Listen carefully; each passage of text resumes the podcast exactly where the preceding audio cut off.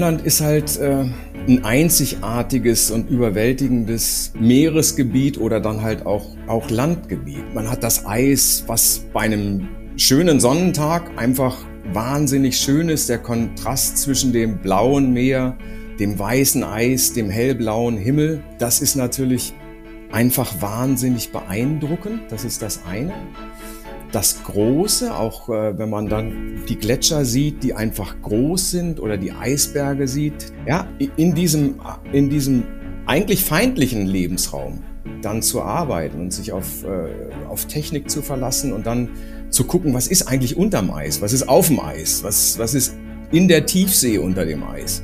Das ist einfach spannend.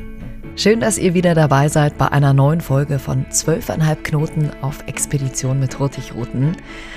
Grönland. Was für ein wunderschönes Stückchen Erde. Vielleicht soll eure nächste Reise nach Grönland gehen oder ihr wart eventuell auch schon dort und könnt bestätigen, dass die größte Insel der Welt so was wahnsinnig Friedliches hat. Sie ist einfach nur unfassbar schön.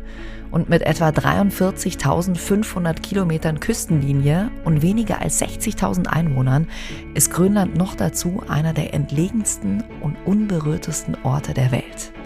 Und ein Mann, der genau dieses Unberührte liebt und lebt, ist in dieser Folge bei uns. Ihr habt ihn gerade eben schon gehört. Er hat schon an mehreren Seeexpeditionen in der Arktis teilgenommen. Er ist nicht nur Meeresbiologe und Professor für Digital Business Management und Nachhaltigkeit, er ist auch Mitglied des Hurtigruten Expeditionsteams. Will Ritzau, schön, dass du heute Zeit hast. Moin, Jacqueline. Äh, Will, wo bist du denn gerade? Zu Hause sehe ich, oder? Ich bin zu Hause in, im schönen Waldorf in der Nähe von, von Heidelberg. Du hast ja Meeresbiologie studiert und später in einem Fach auch promoviert. Was hat dich an dem Thema oder was fasziniert dich an dem Thema so? Also ich glaube, es ist die Liebe zum Meer, ne? die, die, die Weite, die Ruhe, vielleicht auch ein bisschen Fernweh. Äh, und als Naturwissenschaftler, das war mir klar, dass ich Naturwissenschaftler werden wollte, wollte ich immer verstehen, wie die Welt funktioniert. Und Biologie an sich ist natürlich schon super spannend. Ne? Also die grundlegenden Lebensprozesse sind die gleichen, vom Bakterium bis zum Menschen. Da läuft im Grunde genommen alles das Gleiche. Und dann zu verstehen, die, wie diese Biologie versteht im Zusammenhang mit der Umwelt und speziell dem Meer, das ist doch eigentlich ein Traum. Und ich war letztens, ich war letztens ganz, ich war letztens in Cuxhaven und äh, ich kann mich erinnern, wir waren früher im Urlaub immer da und äh, Anfang der 70er Jahre habe ich damals die alte Meteor gesehen, das Forschungsschiff Meteor, den, den Schwan des Atlantiks. Mhm. Und da habe ich gedacht, äh, Mensch, auf dem Ding möchtest du mal fahren. Und 1987 bin ich dann wirklich das erste Mal aus Cuxhaven ausgelaufen auf eine Forschungsfahrt zu einem Heringlarven-Survey in den englischen Kanal. Also da ist so ein Traum wahr geworden und ich habe es super geliebt. Toller Job. Faszinierend. Wie war das damals für dich? Also, wenn das so dein großer Traum war und dann äh, war es soweit, was ging da in dir vor? Naja, das erste war natürlich, das erste Frühstück ist nicht drin geblieben. Wir sind bei acht Windstärken aus Cuxhaven ausgelaufen, hatten nordwestlichen Wind, die Wellen waren steil. Und äh, da musste man dann schon mal Fische füttern. Aber es war einfach spannend, das Leben an Bord. Äh, wir haben gleich Schichtarbeit gemacht, also man hat vier Stunden gearbeitet, vier Stunden frei, dann acht Stunden gearbeitet, acht Stunden frei. An der Luft, in der See und einfach zu merken, dass der Mensch im Vergleich zum Meer ja doch recht klein ist. Ne? Also wir hatten dann mhm. im englischen Kanal auch zehn Windstärken, mussten dann aufhören zu arbeiten. Aber auch das einfach mitzuerleben, ist, äh, war einfach super. Gab es da auch Momente, wo du mal äh, Angst hattest? Also gerade so zehn Windstärken, wo du sagst, das ist mir jetzt nicht mehr ganz geheuer? Nö, eigentlich nicht. Eigentlich nicht, weil die Schiffe, die sind alle, erstmal, erstmal sind natürlich die Crews, sowohl damals auf den Forschungsschiffen als auch jetzt bei Hurtigruten, das sind echt erfahrene Seeleute. Äh, und, und die Schiffe sind einfach heutzutage so sicher. Also da würde ich mal sagen, äh, Angst hatte ich nicht. Respekt, ja. Respekt sollte man immer haben. Und man sollte auch immer ein Auge aufs Meer haben, wenn man dann gerade auf dem Achterdeck arbeitet und da steigt man eine Welle ein. Dann muss man halt mal kurz hochspringen, damit man nicht bis zur Hüfte im Wasser steht. Aber das gehört halt dazu. Ne? Das ist, wie gesagt, Respekt, ja, Angst sollte man nicht haben. Angst ist kein gutes Gefühl. Wie lange warst du denn damals unterwegs auf dieser Forschungsreise? Also die erste war relativ kurz, das waren 17 Tage, aber die längste, die ich mal gemacht habe, waren drei Monate auf der Polarstern, wirklich nach Ostgrönland, zwei Abschnitte, zweimal sechs Wochen. Aber normalerweise war man immer so zwischen drei und sechs Wochen pro Jahr waren wir auf See und haben dann da gearbeitet. Jetzt sprechen wir heute äh, auch viel über Grönland oder werden da von dir noch sehr viel erfahren. Äh, was äh, fasziniert dich an Grönland am meisten? Ja, Grönland ist halt,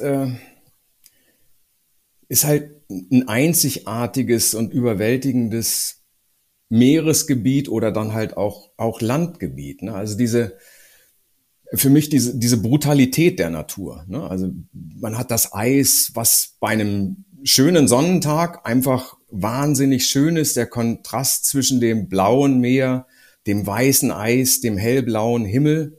Äh, das ist natürlich einfach wahnsinnig beeindruckend. Das ist das eine das Große, auch äh, wenn man dann die Gletscher sieht, die einfach groß sind oder die Eisberge sieht, die groß sind. Äh, dann natürlich, äh, ich habe halt relativ, oder wir haben die meiste Zeit auf der ostgrönländischen Seite gearbeitet, bis 82 Grad Nord, also auf der gegenüberliegenden Seite von Spitzbergen. Da haben wir im Eis gearbeitet. Äh, und mit dem Schiff ins Eis kennt man ja von der Titanic, das geht häufig nicht ah, ganz so gut. Ja. ja, aber alleine das in diesem, in diesem eigentlich feindlichen Lebensraum dann zu arbeiten und sich auf, äh, auf Technik zu verlassen und dann zu gucken, was ist eigentlich unterm Eis, was ist auf dem Eis, was, was ist in der Tiefsee unter dem Eis. Das ist einfach spannend. Ne? Das wollte ich gerade fragen. Was heißt denn, wir haben im Eis gearbeitet? Also was habt ihr da konkret gemacht? Man kann sich das, finde ich, immer ganz schwer vorstellen, wenn man selber nicht in so einem Forschungsteam mal wirklich dabei war. Naja, das ist, äh, ich habe in einem Sonderforschungsbereich gearbeitet. Ich habe meine Diplomarbeit noch in der Kieler Bucht gemacht, bin da mhm. alle zwei Wochen mit einem kleinen Schiff rausgefahren. Und der Sonderforschungsbereich an der Uni Kiel da, damals äh, lief äh, über die Veränderung der Umwelt im europäischen Nordmeer. Also im Grunde genommen das Seegebiet von Island im Süden Spitzbergen im Norden, Norwegen im Osten und Grönland äh, im Westen. Und äh, da ging es darum, wie hat sich die Umwelt da in den letzten äh, 12.000 Jahren seit der letzten Eiszeit äh, verändert. Und es ist natürlich relativ einfach, mit der Meteor oder mit anderen Forschungsschiffen in der Norwegensee zu arbeiten. Da gibt's halt kein Eis. Aber die Grönlandsee auf der, auf der westlichen Seite ist dann natürlich auch durch den Einfluss des Ostgrönlandstroms mit Eis bedeckt. Ja, ja. Und, und teilweise die, die im, auf, der, auf der östlichen Seite äh, wird die, die, Norwe die Norwegensee natürlich über den Einfluss vom Golfstrom eisfrei gehalten. Spitzbergen ist dann so die südliche Seite von Spitzbergen. Da äh, geht ja der, der Golfstrom oder der norwegische Strom dann in die Barentssee rein. Deshalb ist ja Murmansk zum Beispiel auch eisfrei. Da ist die Eiskante, da, im Winter ist die Eiskante da in der Barentssee mhm. und auf der westlichen Seite ist es im Grunde genommen alles westlich der, der Polarfront, wo der Einfluss aus dem Ostgrönlandstrom da ist.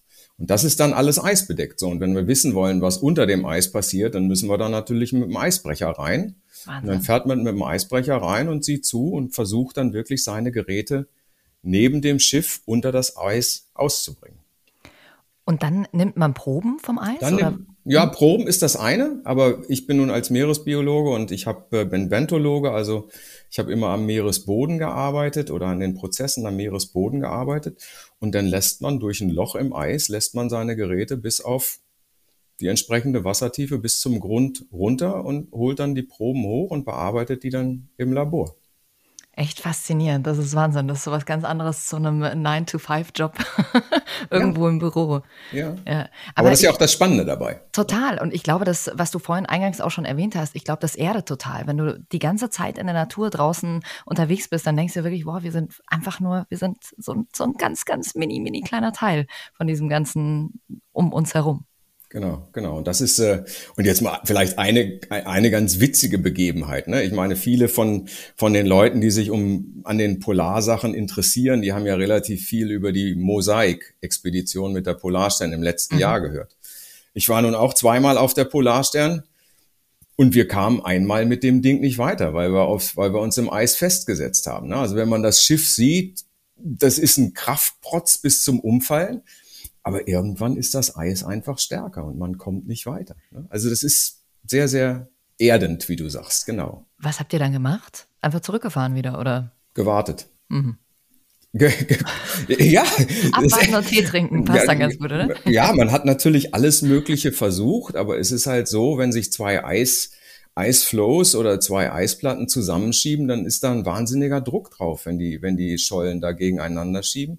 Und dann muss man halt warten, bis die, bis die äh, Ebbe und Flut sich wieder ändert und die Eisschollen vielleicht etwas anders treibt. Und mhm. als das dann nicht so geklappt hat oder funktioniert hat, dann mussten wir halt das Schiff umtrimmen, das heißt also den Ballast nach hinten ziehen und dann ganz vorsichtig versuchen, mit dem Schiff äh, rückwärts runterzufahren. Ne? Wahnsinn, Wahnsinn. Und das hat zwölf oder sechzehn Stunden gedauert.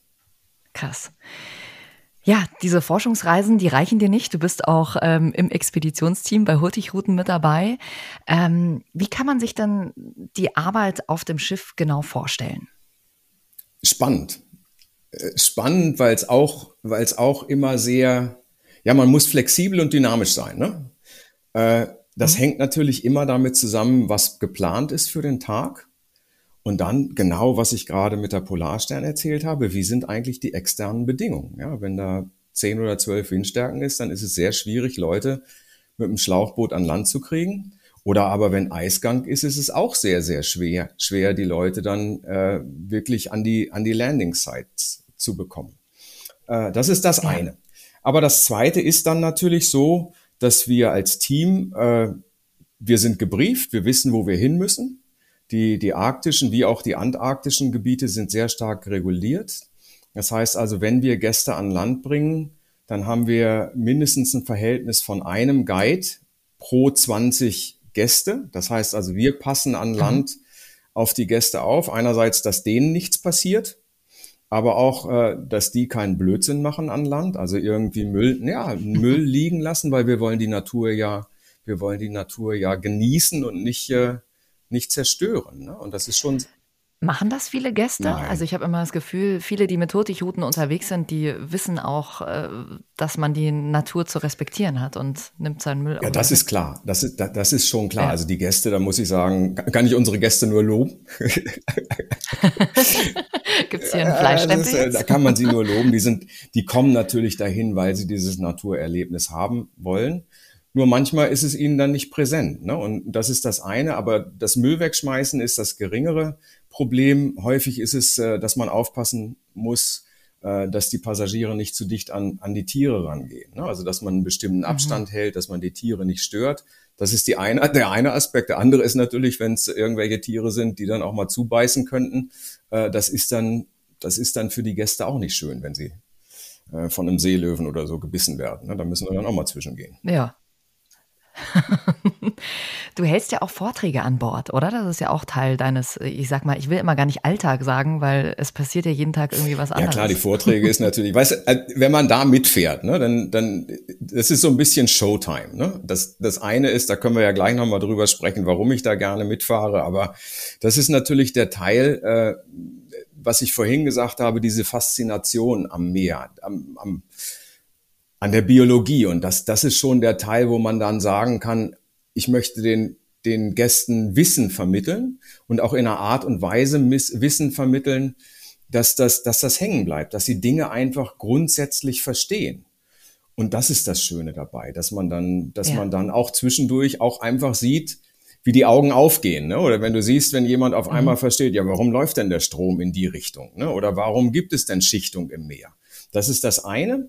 Und das Zweite ist dann, neben den Vorträgen haben wir auch das, äh, das, äh, das Science Center, wo wir dann auch, und äh, mhm. was ich immer sehr, sehr gerne mache, ich, ich versuche dann Planktonnetze zu ziehen und den Gästen dann wirklich die Schönheit der Lebewesen darzustellen, denen einfach die, die einzelligen Algen zu zeigen, die, die Krebse, in, in der, die in der Wassersäule leben, zu zeigen. Und, und das ist einfach schön zu sehen, wenn, wenn die Gäste dann durch so ein Mikroskop, also wenn es wirklich ganz kleine Sachen sind oder wenn es ein, wenn es ein etwas größerer ein Copepoda, also ein Ruderfußkrebs ist oder so, wenn sie dann im Bino diese Schönheit, diese Grazilität äh, der Lebewesen sehen können. Und wir können dann auch noch sagen, ja, das ist das und das und das ist das und das. Und seht mal, die, die Anhänge von dem Koppelpoden sind zum Schwimmen da, die sind zum Fressen da. Da seht ihr, da sind die Eier bei dem Weibchen oder bei den, bei den Diatomeen, den Kieselalgen,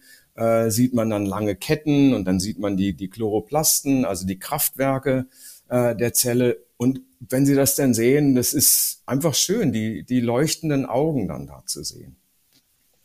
Ja, wie ist das für die Gäste? Also wow. ist das dann tatsächlich ist leuchtende wow. Augen und dann wird den ganzen Abend noch drüber Teilweise gesprochen? ja. Das ist, also ist, ich meine, das sind, das sind kleine Organismen, die sind ein Zehntel oder ein Hundertstel Millimeter groß. Die sieht man ja normalerweise gar nicht. Ne? Und alleine, dass die, dass, äh, dass die Gäste äh, feststellen, erstens, dass das Meer nicht einfach nur eine Oberfläche ist, sondern in den meisten Fällen äh, ist es dreieinhalbtausend Meter tief ja, also da ist ein bisschen was nach unten. Und selbst wenn man, wenn man reinguckt, dann leben in so einem Liter Wasser, Meereswasser, leben, leben Zehntausende von Organismen, ja, die man nicht sieht. Was hat dich jetzt in den letzten Monaten noch fasziniert? Ich meine, du hast schon so viel gesehen. Gibt es immer wieder diese Momente, wo du selbst auch leuchtende Augen bekommst? Naja, gerade in, in der Arktis ist, ich habe, wir haben damals leider, was heißt leider, aber äh, wir waren, wir waren ja nie an Land, wenn wir Meereskunde gemacht haben oder wirklich Forschungsreisen gemacht haben.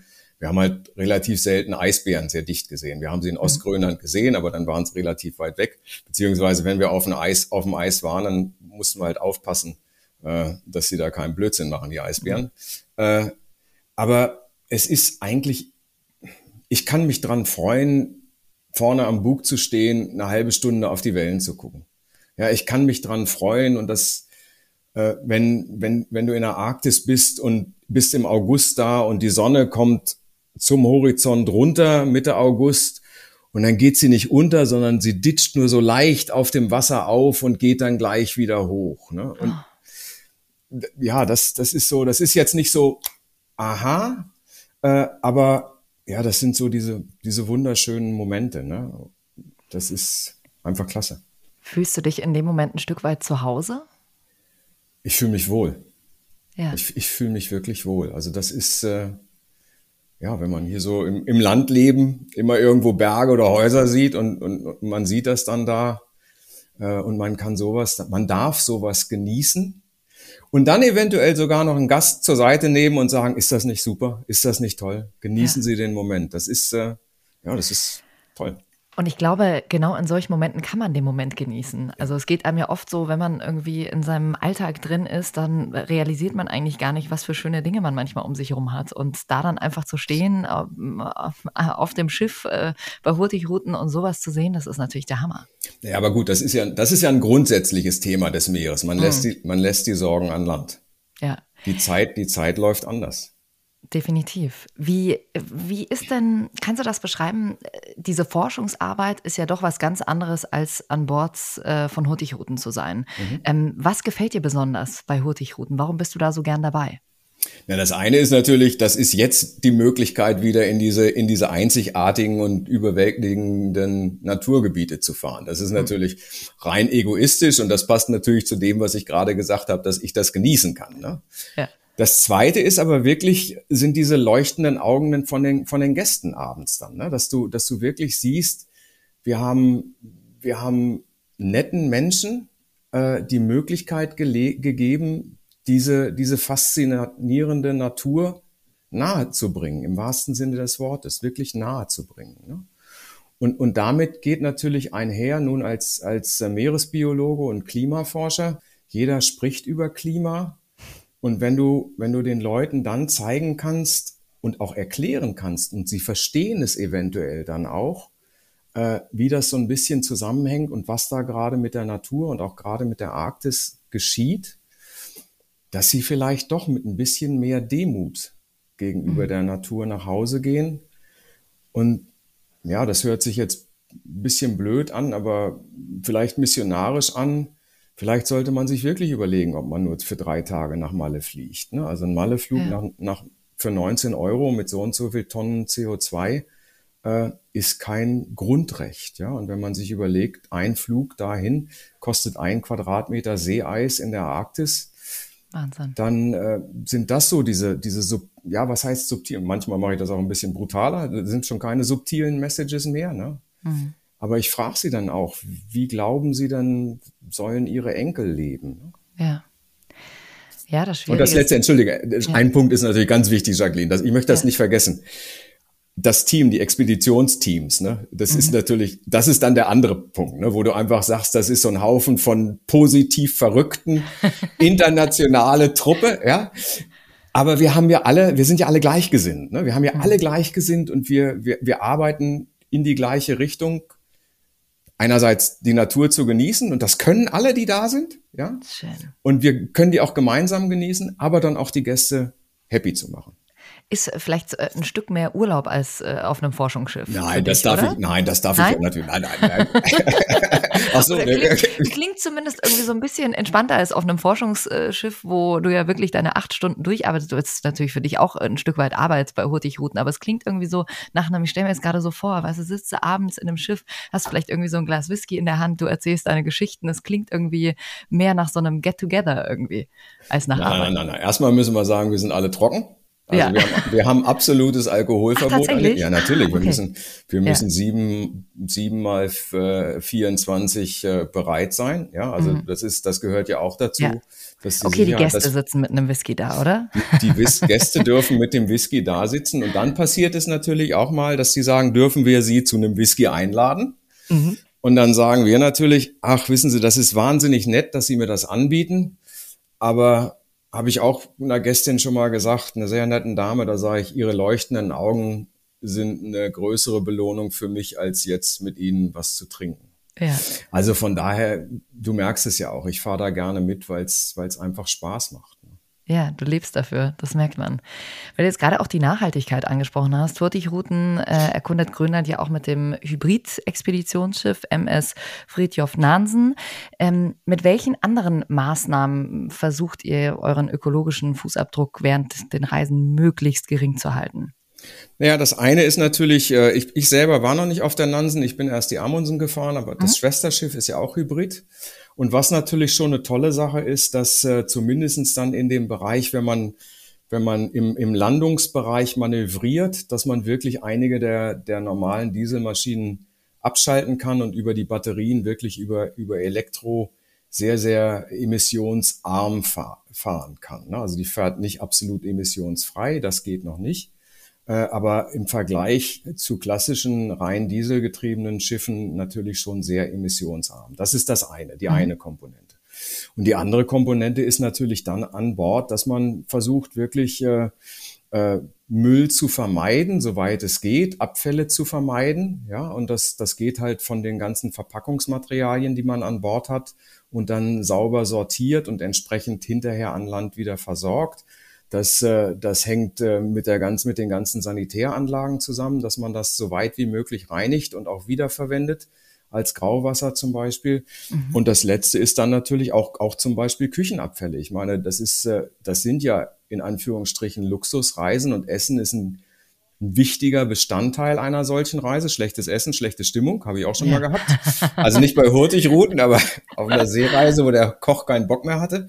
Äh, ja, war nicht, da habe ich vier Kilo abgenommen, was sehr ungewöhnlich ist. Äh, aber dass man da auch wirklich mit den Ressourcen, die man an Bord hat, äh, vorsichtig umgeht. Das ist die eine Komponente auf dem Schiff. Mhm. Und das andere ist natürlich wirklich, äh, dass man respektvoll, wenn wir an Land sind, das gehört ja dann auch mit zur Nachhaltigkeit, dass wir respektvoll mit der Natur umgehen und auch den Gästen und den Passagieren klar machen, das gehört auch zur Nachhaltigkeit ja. dazu. Ne? Und das ist Teil dieses Abenteuers. Das ist Teil des Abenteuers, des Erlebnisses, ja. genau. Warum glaubst du, ist dieses Reiseziel so beliebt? Warum fahren alle so auf Grönland ab? Ja, weil es einfach anders ist. Ich glaube, das gehört dazu. Es sind, ich glaube, das sind zwei Sachen. Das, das eine ist diese, was ich vorhin schon erzählt habe, diese brutale Natur und, und, und diese, diese Kontraste Eis, Schnee, Felsen, Meer in groß. Mhm. Ja. Und das zweite glaube ich schon, und ich war leider noch wenig auf der westgrönländischen Seite, äh, aber ich glaube auch in die, in diese, in die ein, in die Inuit-Kulturen reinzuschauen. Also wirklich zu sehen, wie leben Menschen dort und welche Kultur haben diese Menschen dort in dieser doch recht feindlichen, in diesem mhm. feindlichen Lebensraum 365 Tage zu leben, ne? von denen die Hälfte des Jahres schwarz ist. Ja. ja. Was sind das für Menschen? Mhm. Wie, wie leben die da? Wie sind die glücklich? Was, äh, was machen die anders als wir? Ne? Was war denn für dich so das beeindruckendste Erlebnis generell in der Arktis? Ja, das war natürlich das allererste Mal, als wir ins Eis reingerumst sind. Ne? Das war mhm. 1992, da war ich auf dem amerikanischen Eisbrecher Polar Sea. Äh, da habe ich äh, in der Kammer geschlafen unter der Wasserlinie. Äh, wir haben, wir wussten zwar, dass wir das Eis erreichen würden in der Nacht, aber morgens um eins hat es auf einmal tierisch gerumpelt. Und dann war es halt so, dass, sagen wir mal, einen Meter neben mir sind die Eisschollen am, am Rumpf vorbeigeschrammt. Ne? Und erstens ist das sehr, sehr laut. Also man war relativ schnell wach.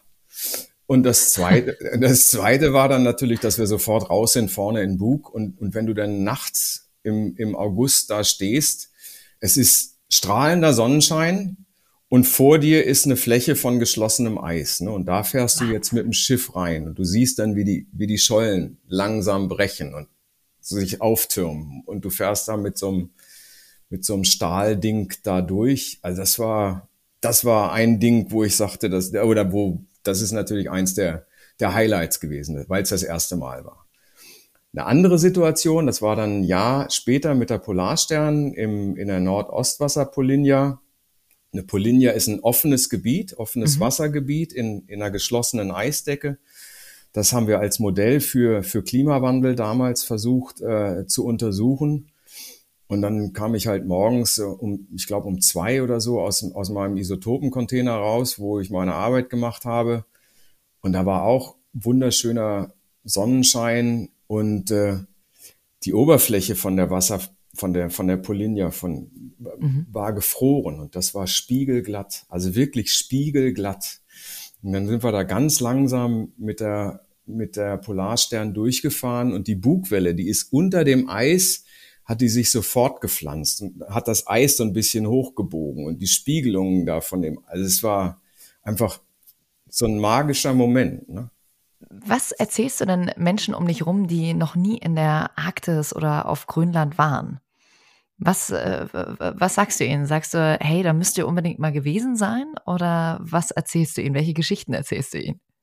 Äh, wirklich die Schönheit und, und was ich gerade auch erzählt habe, dass, dass man versuchen hm. soll und man muss offen sein, wenn man dahin fährt, sich auf solche Momente einzulassen. Ne? Es ist kein, ja. Es ist kein Tagesprogramm, was man abarbeitet. Ja, es ist nicht 9.43 Uhr äh, Eisscholle gucken.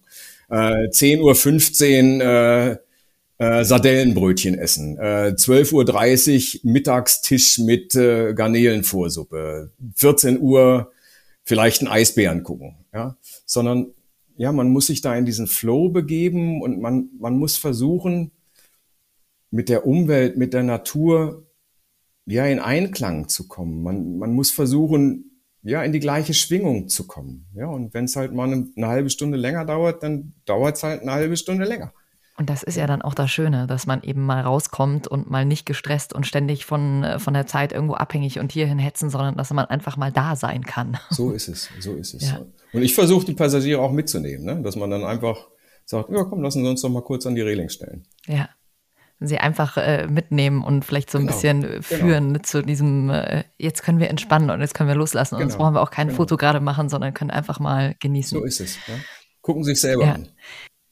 Was wird denn sonst noch so auf dem Schiff geboten? Was ist so ähm, das, äh, wo du glaubst, dass die Gäste, ja, was sie am meisten fasziniert? Also na natürlich sind es die Landgänge, wenn sie dann wirklich in diese, mhm. in diese Natur mitgenommen werden und ihnen dann die entsprechenden Sachen gezeigt werden. Das ist das eine. Das andere sind natürlich die, die Vorträge. Ich glaube schon, da sind die, die, äh, die Räume sind immer voll und äh, auch nach den Vorträgen merkt man dann ja auch, dass dass die Passagiere interessiert sind und, und Nachfragen stellen und, äh, und teilweise auch sehr viel tiefer reingehen wollen. Und ich glaube, was wirklich jetzt nochmal äh, ein Sprung war, dass wir wirklich dieses Science Center haben, wo wir dann alle möglichen Sachen auch nochmal hands-on erklären können. Ob es nun äh, Wasserproben sind, ob es äh, Vogelfedern sind, ob es Steine sind, die man sich angucken kann, wo wir als Experten dann dastehen und sagen, guck mal, das ist ein Stein, der ist jetzt 3,6 Milliarden Jahre alt, der kommt von da und da, ja, oder das ist jetzt ein ganz junger Stein oder den haben wir daher geholt oder das ist eine Feder von dem Vogel und der lebt da und da und macht das und das.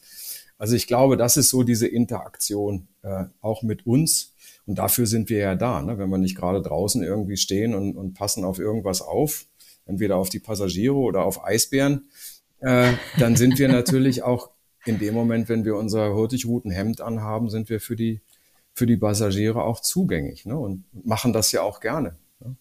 Klar. Jetzt haben wir dich schon hier als äh, Klimaforscher und du hast es ja vorhin auch schon angesprochen, äh, ja, dass man sich überlegen sollte, fliegt man jetzt für drei Tage nach Malle und äh, zerstört dafür oder nimmt in Kauf, äh, dass da viel Eis in der Arktis auch zerstört wird. Auf der anderen Seite merkt man natürlich auch selber immer, ach, mit dem Zug irgendwo hinzufahren ist viel teurer als zu fliegen. Also da muss wahrscheinlich auch in der Politik einfach ein bisschen nachgeschraubt werden. Und trotzdem sieht man auf der anderen Seite, wenn man nichts tut, dann ja, werden wir äh, oder stehen wir, wir stehen schon vor einem riesengroßen Problem. Die Arktis wird ja oft so als zentrale Klimaküche beschrieben. Was hat es damit genau auf sich? Lass uns mal so ein bisschen in dieses Thema eintauchen. Ja, das ist ja, das ist ja das, das der Forschungsgegenstand unserer, unseres Sonderforschungsbereiches gewesen. Also wenn man sich die globalen Ozeanströmungen an, ansieht, dann ist es, ist es ja so, jeder kennt in Europa den Golfstrom, der kommt äh, von der amerikanischen Ostküste über den Atlantik rüber und bringt Wasser, Wasser mit, was 20, 22, 25 Grad ist und der schlängelt sich dann äh, zwischen, zwischen Island und Schottland an der norwegischen Küste nach Norden hoch und bringt im Grunde genommen die Wärme nach Europa. Das ist die eine Komponente. Ja, wenn wir uns nach, nach mhm. äh, den, die Antarktis angucken, die Antarktis ist halt ein Kontinent und das ist ja schon der erste Unterschied. Der Arktis, Arktis ist ein Ozean, Antarktis ist ein Kontinent. Und wenn man sich überlegt, dass, äh, äh dass zum Beispiel die südlichste Landmasse Südamerika mit ungefähr 56, 55 Grad Süd ist, dann ist das ungefähr die Höhe von Kopenhagen. Ja, das heißt mhm. also, das Wasser, das warme Wasser, was nach Norden streicht, ja, ja äh, mhm. geht bis Spitzbergen ist, äh, ist 80 Grad Nord. Das geht fast mhm. 25 Grad weiter in das Polargebiet rein. Also wenn wir den Golfstrom nicht hätten, wäre es bei uns genauso kalt ab Kopenhagen wie in der Antarktis. Aha. Punkt eins. Mhm. So, Punkt zwei ist, dass dieser Golfstrom, dadurch, dass es aus, dem, aus, der, aus, den, aus den Tropen kommt, der ja, ist der sehr salzhaltig. Der ist eigentlich sehr, das ist sehr recht schweres Wasser, aber dadurch, dass es wärmer ist, ist es, ist es mittelschwer, sagen wir mal so.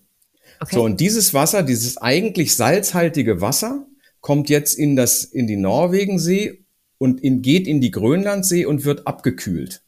Wird kälter und durch die Kombination von Kälte und vielem Salz wird es sehr schwer. Und dadurch sinkt es ab. Ja? So, mhm. und das ist jetzt der, das ist so, ein, so eine gekoppelte Situation, dass der, der Golfstrom einerseits aus der Karibik über Winde rausgetrieben wird und über den Atlantik, äh, weil er nicht woanders hin kann, kommt er über den Atlantik rüber. Und dann kühlt er, kühlen die Wassermassen in der, in der Grönlandsee ab und sinken nach unten und dadurch ziehen sie auch weiter den Golfstrom nach. Ja? Also das ist eine Mischung aus windgetriebenen Strömungen mhm. und der sogenannten Thermohalinen, also Salz- und temperaturgetriebenen Zirkulation. Dadurch, dass Wasser absinkt, wird Wasser nachgezogen. Okay, verstehe. Ja? Okay, so. Und jetzt kommen wir so langsam in das größere Problem rein. Dieses Nachziehen hängt natürlich damit zusammen, wie kalt es in der Arktis und in den Polargebieten ist. Je kälter es ist, desto stärker wird das Wasser abgekühlt und desto mehr wird auch nachgezogen. Mhm. Mhm. Ja? So, und wenn es jetzt in der Arktis wärmer wird und das salzhaltige Wasser in der Grönlandsee nicht mehr so stark abgekühlt wird, wird auch weniger nachgezogen. So, wenn weniger nachgezogen wird, wird weniger warmes Wasser Richtung Europa gezogen. Und das ist, glaube ich, ein Phänomen, was die Ozeanographen jetzt schon über die letzten 20 Jahre so ganz leicht sehen, dass der Golfstrom etwas langsamer wird. Was heißt das dann im Endeffekt? Also was bedeutet das für uns in Europa? Ja, das, das ist ganz genau weiß man das nicht. Aber wenn der Golfstrom in, in der letzten Eiszeit, als zum Beispiel bis, ja, bis Mitte Schleswig-Holstein, bis Mitte Niedersachsen die Gletscher lagen, hm. die skandinavischen Gletscher, da war der Golfstrom fast abgeknickt südlich von Island. Also der ist gar nicht bis nach Norwegen hoch, sondern dadurch, dass dieser Wärmetransport in die Arktis nicht stattgefunden hat, war halt Nordeuropa vereist.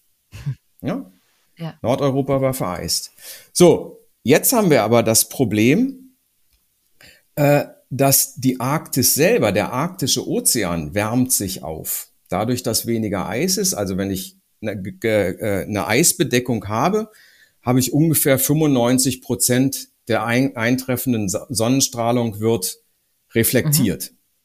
Ja, mhm. also das Wasser darunter bleibt kalt. Ja. Aber in den letzten Jahren, das habt ihr ja auch äh, schon mitgekriegt, dass die Eisbedeckung in der Arktis auch sehr viel stärker reduziert wird. Also nicht nur die Eisfläche, sondern die mhm. Eisdicke reduziert sich auch. Und dadurch wird natürlich auf einmal dunkles Wasser, wird der Sonnenstrahlung ausgesetzt und wärmt sich auf. Ja. Ja.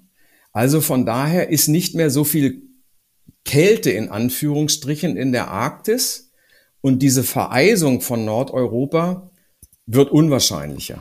Weil sich dann letzten Endes aufhebt dadurch. Weil es sich dann letztendlich, letztendlich mhm. aufhebt, ja. Und das, das ist, das sind Prozesse, die da jetzt gegenläufig laufen. Ne? Das war zum Beispiel eine Idee, wenn jetzt Grönland, äh, das Grönland-Eisschelf abschmelzen würde, was im Übrigen, wenn ganz Grönland eisfrei wäre, würde weltweit zu ungefähr sieben Meter mehr äh, oder Spie Meeresspiegelerhöhung. Boah. Also Berlin wäre äh, Beach, Beach Property. Ne? Ja, also das ist, äh, das ist, das ist halt, das sind die Auswirkungen ich weiß nicht, es hat, glaube ich, keiner so schnell wie wir Menschen geschafft, äh, alles kaputt zu machen, aber die Natur holt sich ja am Ende wieder alles zurück. Ne? So, ist es, so ist es. Und, ja. und das versuchen wir den Passagieren natürlich auch zu zeigen, wie schnell das geht. Ne? Glaubst du denn als Klimaforscher, dass wir ja das Blatt noch wenden können? Also sagen wir mal so, äh, wenn wir keine, wenn wir keine Hoffnung mehr hätten, dann wäre es traurig. Dann mhm. könnten wir aufgeben. Das heißt also, alles, was jetzt gerade diskutiert ja. wird, äh, ist wichtig. Ne? Wir haben eine Tochter, die ist 28. Äh, und natürlich möchte ich, dass die noch ein gutes Leben lebt. Ja? Nur wir müssen jetzt, wir müssen schnell reagieren. Wir müssen sehr schnell reagieren und, und dürfen uns nicht in irgendeinem politischen Klein-Klein verstecken. Wir müssen an die großen Hebel ran.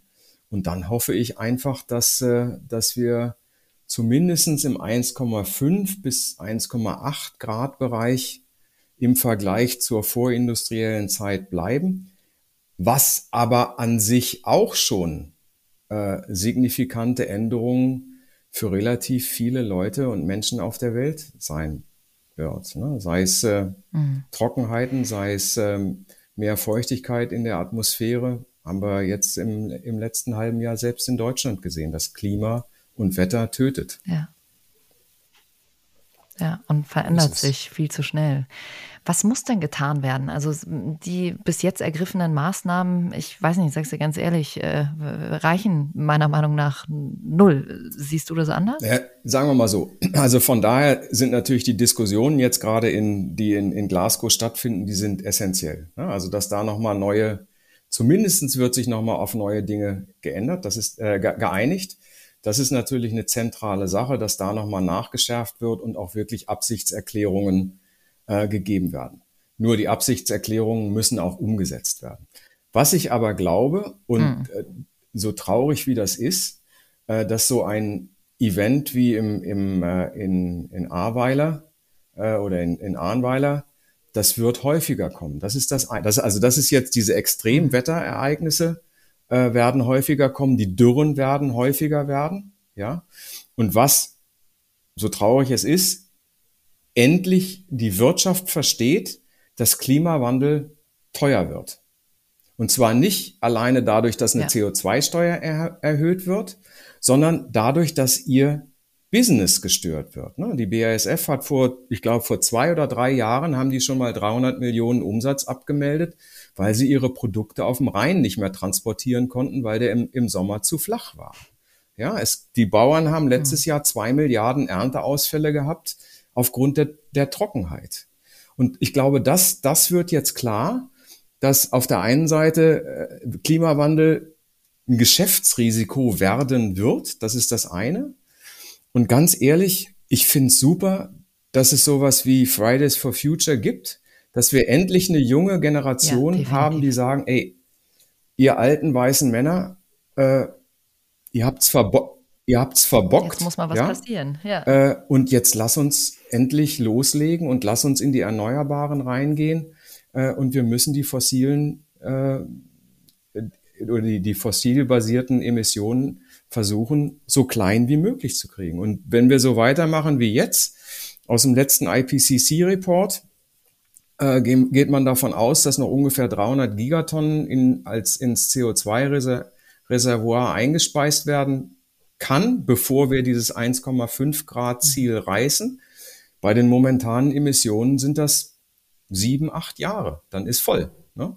Alles darüber wird Wahnsinn. Das ist das eine, aber du hast ja über Hoffnung gesprochen. Ne?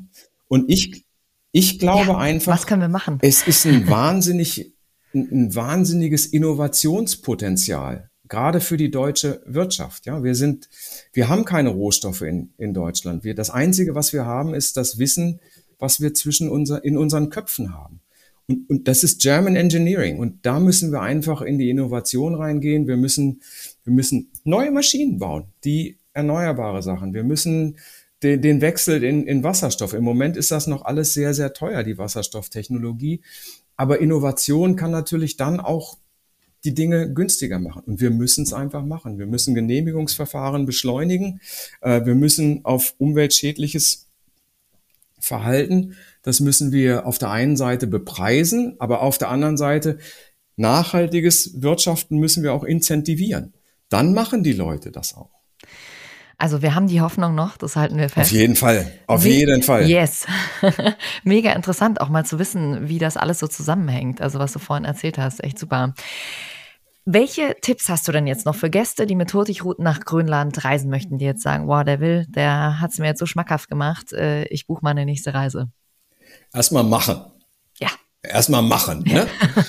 Wirk wirklich mal sich entscheiden äh, und dann und dann wirklich äh, machen. Äh, das ist das eine. Und dann einfach offen sein. Also nicht, äh, klar kann man, sollte man sich so ein bisschen vorbereiten, ne?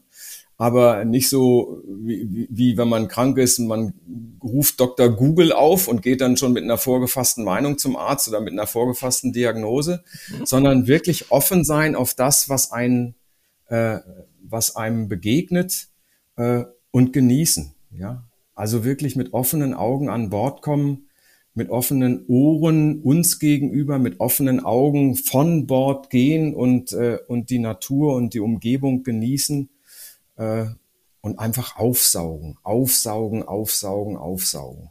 Alles mitnehmen, ja. Und nicht vergleichen mit irgendwas. Also das ist, ich glaube, das ist, äh, das ist immer so ein Ding, wo, wo Leute sagen, ja, mit dem und dem verglichen ist das jetzt äh, klein oder groß oder so. Ne? Mhm. Aber im Moment dort dort dann da leben und dann ja sich auch eine eigene Geschichte daraus entwickeln. Ne? Warum, warum war es toll, die man dann auch anderen erzählen kann? Also was, was ich immer möchte ist, und wir nennen das halt Ambassador oder Botschafter, äh, was ich möchte ist, äh, dass die Leute, wie ich es vorhin gesagt habe, mit, einer, mit einem anderen Gefühl, mit einer anderen Faszination und mit einer gewissen Demut gegenüber der Natur nach Hause gehen und dann wirklich Botschafter für diese Schönheit werden und den anderen Leuten äh, erzählen, äh, dass man sich das vielleicht angucken kann und genießen sollte. Und das Schöne ist ja, dass ihr eben mit dabei seid, die auch eine Anleitung geben können, weil dieses gerade im Moment Leben, man ist, glaube ich, so gefangen manchmal in, in, in seiner Hektik, ähm, dass man da letzten Endes euch mit dabei hat, die einen vielleicht auch so ein bisschen an die Hand nehmen.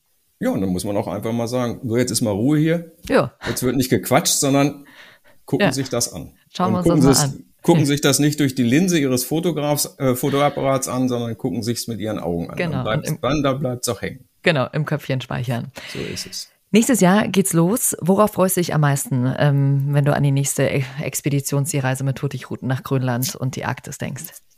Rauskommen. Ja. Rauskommen.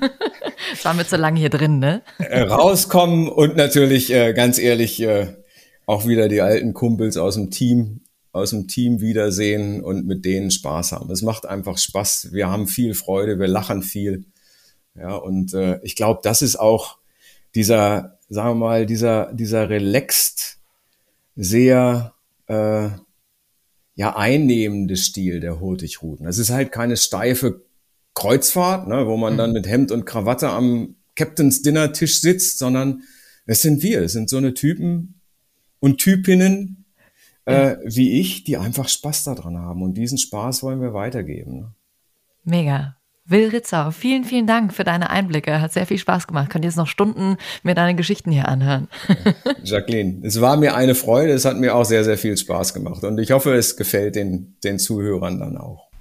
Bestimmt. Wenn es euch gefallen hat, dann lasst uns gern ein Abo da auf den üblichen Podcast-Plattformen und schickt uns auch sehr gern Feedback durch.